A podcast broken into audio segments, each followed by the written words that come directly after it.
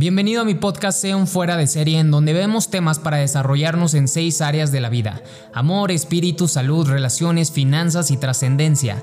Con el propósito de que apliquemos principios de éxito, leyes naturales, experiencias y herramientas para que vivamos una vida fuera del promedio. Yo soy Roberto Córdoba y busco ayudarte a salirte de las masas para vivir esa vida fuera de serie. Las personas más exitosas son aquellas que toman decisiones prontamente y si acaso las cambian muy lentamente a lo largo del tiempo. En este capítulo de mi podcast voy a hablarte acerca de la toma de decisiones. Es uno de los principios de éxito que narra Napoleón Hill en sus grandiosos libros. Y voy a hablarte de la importancia de la toma de decisiones y cómo nuestra vida literal son decisiones diarias. Podemos decidir quedarnos en la cama más tiempo o decidir ser puntuales y llegar pues respetando el tiempo de las demás personas. Podemos ser nuestra palabra decidiéndolo o podemos engañar a las personas que no lo ven y que tenemos falta de integridad. Pero la verdad es que la toma de decisiones está en absolutamente todo. Y esto se lleva a cabo a través de nuestro carácter, nuestra formación, nuestros propios valores pero también de nuestras creencias. Si nosotros tenemos creencias limitantes, pues siempre tomaremos las decisiones que más nos convengan de acuerdo a la zona de confort o seguridad que queremos tener. Pero algo que determina el éxito en la vida es nuestras decisiones sobre el riesgo. Entonces voy a hablarte de ciertos puntos que se tienen que dar a conocer para que nosotros tomemos las mejores decisiones y qué conlleva esas decisiones. Así que comenzamos. Confianza y rapidez en la decisión. Número uno. La mayoría de nosotros, para poder hacer algo, necesitamos tomar una decisión. Pero al momento de confiar en nosotros mismos, eso implica que la velocidad va a ser pues mayor. La gente que está insegura, que no sabe, que desconoce o simplemente que tiene una baja autoimagen, autoconcepto o simplemente no confía lo suficiente en sus habilidades o en ellos mismos, siempre les costará trabajo tomar decisiones. ¿Conoces a una persona así? Yo sí. Y esto nos puede detener bastante en el progreso, en nuestro crecimiento, en el progreso en el proyecto en el que estamos. Por eso es importante que contrates gente que tiene suficiente confianza para que tome decisiones rápidas, se aventure. Esto quiere decir, no quiere decir que vayan a siempre tener éxito, van a fracasar. Pero es mejor tener una persona que fracase, aprende y esté dispuesto a seguir avanzando, a tener una persona que se tarde un año en tomar una decisión que a otra persona le tomó un día y aprendió al siguiente. Punto número dos, lentitud en cambiar decisiones. La gente exitosa que se ha formalizado y ha dicho que va a hacer algo, es muy difícil que veas cambiarlo de opinión a cada rato. Aquella persona que cambia de opinión a cada rato es simplemente porque es una persona emocional. Toma decisiones por emoción. Sube la emoción, baja la emoción y ahí es donde simplemente afloja, tira la toalla o dice bye bye. Esto es común. En el enamoramiento, ¿qué pasa? Sube la emoción, le decimos que sí, nos encanta la persona, la enamoramos, nos enamoramos y de repente cuando las cosas empiezan a poner turbias o difíciles, soltamos la posición o la relación. Es exactamente lo mismo también en las inversiones, en un proyecto, en un emprendimiento, en cualquier cosa. La gente exitosa en cualquier área de la vida toma una decisión y sabe que habrá obstáculos en la dieta, en tu físico, en tu salud, en las relaciones de sociedad, entre otras muchas cosas. Pero una vez que se toma la decisión, créeme que la gente exitosa no cambia de opinión a cada rato, porque de cierta forma analizó bajo una fuerte autoimagen, pues los pros y los contras de igual forma. Entonces ya sabe que pueden suceder cosas malas o cosas que no van a ir acorde al plan, y está dispuesto a pagar el precio aún así. Obviamente si se va todo por la borda completamente diferente a lo que era el peor de los casos, pues posiblemente pueda tomar una decisión rápida de renunciar o soltar la posición, ¿verdad? Pero esto no quiere decir que simplemente por un desafío o por una adversidad o un pequeño problema van a soltar absolutamente todo el compromiso. Punto número 3, adaptabilidad sin indecisión. Aquí quiere decir que nosotros podemos adaptarnos a las circunstancias que nos ocurran y en ocasiones vamos a tener que cambiar el plan. Pero no por eso quiere decir que estemos indecisos en qué hacer. Simplemente si las cosas, como mencioné en el anterior punto, no van acorde a como lo esperábamos, podemos adaptarnos, podemos hacer ajustes. Es válido, completamente natural. Y esto no quiere decir que solamente porque estamos viviendo una adversidad, ahora ya quiere decir que nos vamos a excusar, victimizar o simplemente no sabemos qué hacer. No, adaptabilidad sin indecisión quiere decir que tenemos claro que es válido poder reajustar en el camino. Es válido poder ser flexibles si algo no sucede, aunque querramos que se vaya por ahí.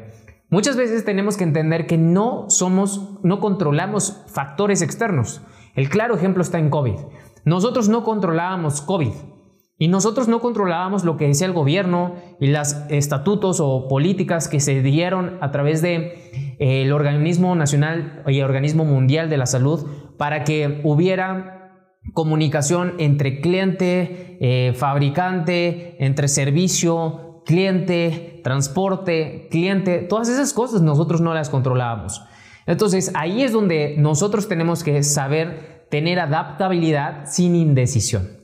Punto número 4, reflejo de una mentalidad exitosa. Esto quiere decir que las personas con una mentalidad exitosa lo que hacen es tener más seguridad y lo que procuran hacer es tomar las decisiones más rápido, en menor tiempo, porque saben que a lo largo del camino se van a presentar obstáculos. Entonces, al momento de tener una mentalidad exitosa, ¿tú qué es lo que harías? Pues siempre seguir avanzando, no te vas a detener. Sabemos que habrá obstáculos. Yo sé que puede haber una enfermedad en mi familia, sé que puede haber un fracaso financiero que yo cometa, sé que puede haber un error, sé que puede un empleado tener una, un error o simplemente que algo suceda en el mercado que afecte por completo el modo operandi que llevamos hasta ahora, entre muchas otras cosas. Pero nuestra mentalidad exitosa es lo que nos va a permitir tomar una decisión más rápida debido a que tenemos el contexto y la perspectiva. Una, persona sin mentalidad exitosa siempre va a caer en la indecisión, va a estar turbado y va a estar dudoso, por eso cae en la indecisión. Entonces se toman decisiones incorrectas porque la emoción sube, la inteligencia baja, como lo que mencionamos en los puntos anteriores. Por eso una mentalidad exitosa es un requisito en la toma de decisiones. Punto número 5. Pivote estratégico cuando es necesario. En ocasiones, como mencionamos, va a haber circunstancias que se ponen enfrente de ti completamente opuestas a lo que tú querías. Así que ahí lo que tenemos que hacer es evaluar constantemente cómo está yendo la situación, el proyecto, las personas y decidir generar un cambio. Y es válido, pero es por forma estratégica. Las tomas de decisiones, como mencionamos anteriormente, la gente exitosa no cambia cada rato, pero es válido que evalúen y que vean si, por ejemplo, es empleado, si da el ancho y es bueno para el proyecto bajo sus competencias y fortalezas. Y si no, es válido cambiar. Tampoco se van a esperar y van a decir, no, pero es que una persona exitosa no cambia de decisión tan rápido, entonces yo me quedo en este puesto. Pues por supuesto que no. Lo que tienes que hacer es estratégicamente cambiar, pues, eh, si es necesario. Y esto se llama pivote. Lo que quieres hacer es producir, reducir costos, generar más dinero. Y si tienes que hacer ciertos, ciertos movimientos, es válido las estrategias si son necesarias. Punto número 6. La persistencia es necesaria sí o sí. ¿Y cuántos de nosotros hemos escuchado acerca de la fe? Lo mencionamos en otro de los capítulos. La fe es crucial. Si no tenemos fe, entonces Siempre que estos obstáculos se nos presenten, es muy común que nos rindamos, que soltemos, que no tengamos claridad y efectivamente estemos vagando entre proyecto y proyecto y proyecto, porque las cosas se nos hacen muy difíciles. No pidas que las cosas sean fáciles, pide más sabiduría, no pidas que las cosas... Lo importante es cómo podemos solucionar, cómo es la palabra clave, cómo podemos solucionar. Por eso sé persistente. A lo largo del tiempo que yo llevo siendo emprendedor, más de 10 años, he sido persistente. He tenido desafíos, obstáculos, circunstancias. Principalmente los más difíciles son las personas. La gente es la, parte, el factor más importante en los negocios, porque todo se lleva a cabo con gente. Entonces, en ocasiones, eh, cuando no sabemos el comportamiento del ser humano, entendemos que no comprendemos que el ser humano puede tomar decisiones estúpidas, decisiones que afecten a todos o decisiones que no generen absolutamente nada. Y cuando uno confronta esto, pues no sabe muchas veces qué hacer al principio. A lo largo del tiempo yo he confrontado este tipo de circunstancias. Las personas difíciles. También yo era difícil. Pero entendí que me debo de adaptar, ser flexible con los demás, estricto conmigo mismo, con mi comportamiento, carácter, templanza, entre otras cosas, con el fin de siempre llegar a un ganar-ganar, ver cómo podemos consolidar algo, sumar, crear, hacer, pero los obstáculos son para desarrollar tu carácter. Y por eso la persistencia es necesaria para que tú sigas apretando, avanzando, porque no va a ocurrir como tú piensas que va a ocurrir. Las cosas ocurren de acuerdo a tu nivel de desarrollo personal y carácter. Y si tú hoy tienes ciertos resultados, es acorde a eso. Si tú quieres llegar a un siguiente nivel y explotar tu negocio 10 veces más, tienes que hacer 10 veces más cosas, lo que implica equivocarse posiblemente 100 veces o miles de veces más y perder más dinero, invertir más dinero, generar más riesgo y todo eso es una confrontación mental y en relaciones.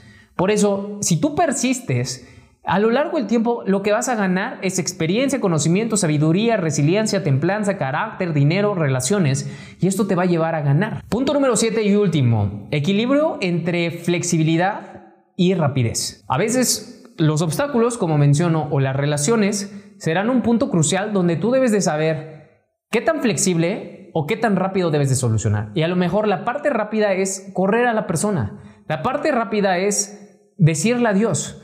O la parte flexible es escucharlo a pesar de que quieras correrlo. Por eso es tan importante este equilibrio. Muchas veces la gente pierde la templanza, principalmente los jefes, directores o incluso los líderes.